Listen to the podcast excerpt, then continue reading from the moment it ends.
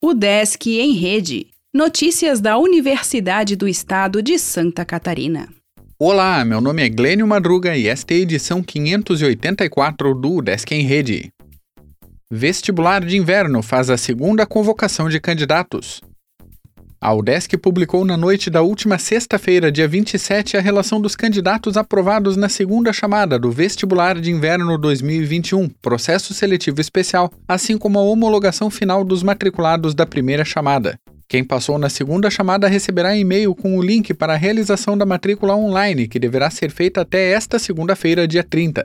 O início das aulas está marcado para 27 de setembro.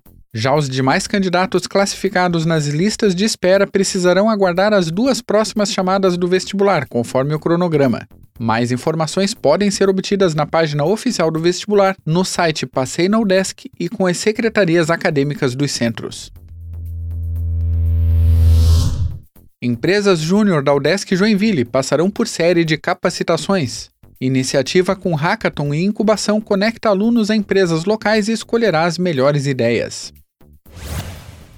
Normas sobre retorno presencial de servidores recebem nova edição. Instrução da UDESC ganhou ajustes após a nova portaria com protocolos sanitários do governo estadual. Projeto de cicloturismo é tema de evento no oeste de Santa Catarina. O Desk Balneário Camboriú faz simpósio ambiental online. Vídeo do Canteiro de Obras mostra atividades em Laguna.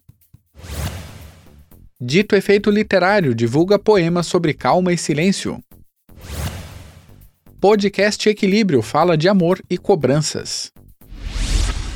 O Desk em Rede é uma iniciativa da Secretaria de Comunicação da Universidade, com produção e edição de Glênio Madruga. O podcast vai ao ar de segunda a sexta-feira, às 11 horas da manhã.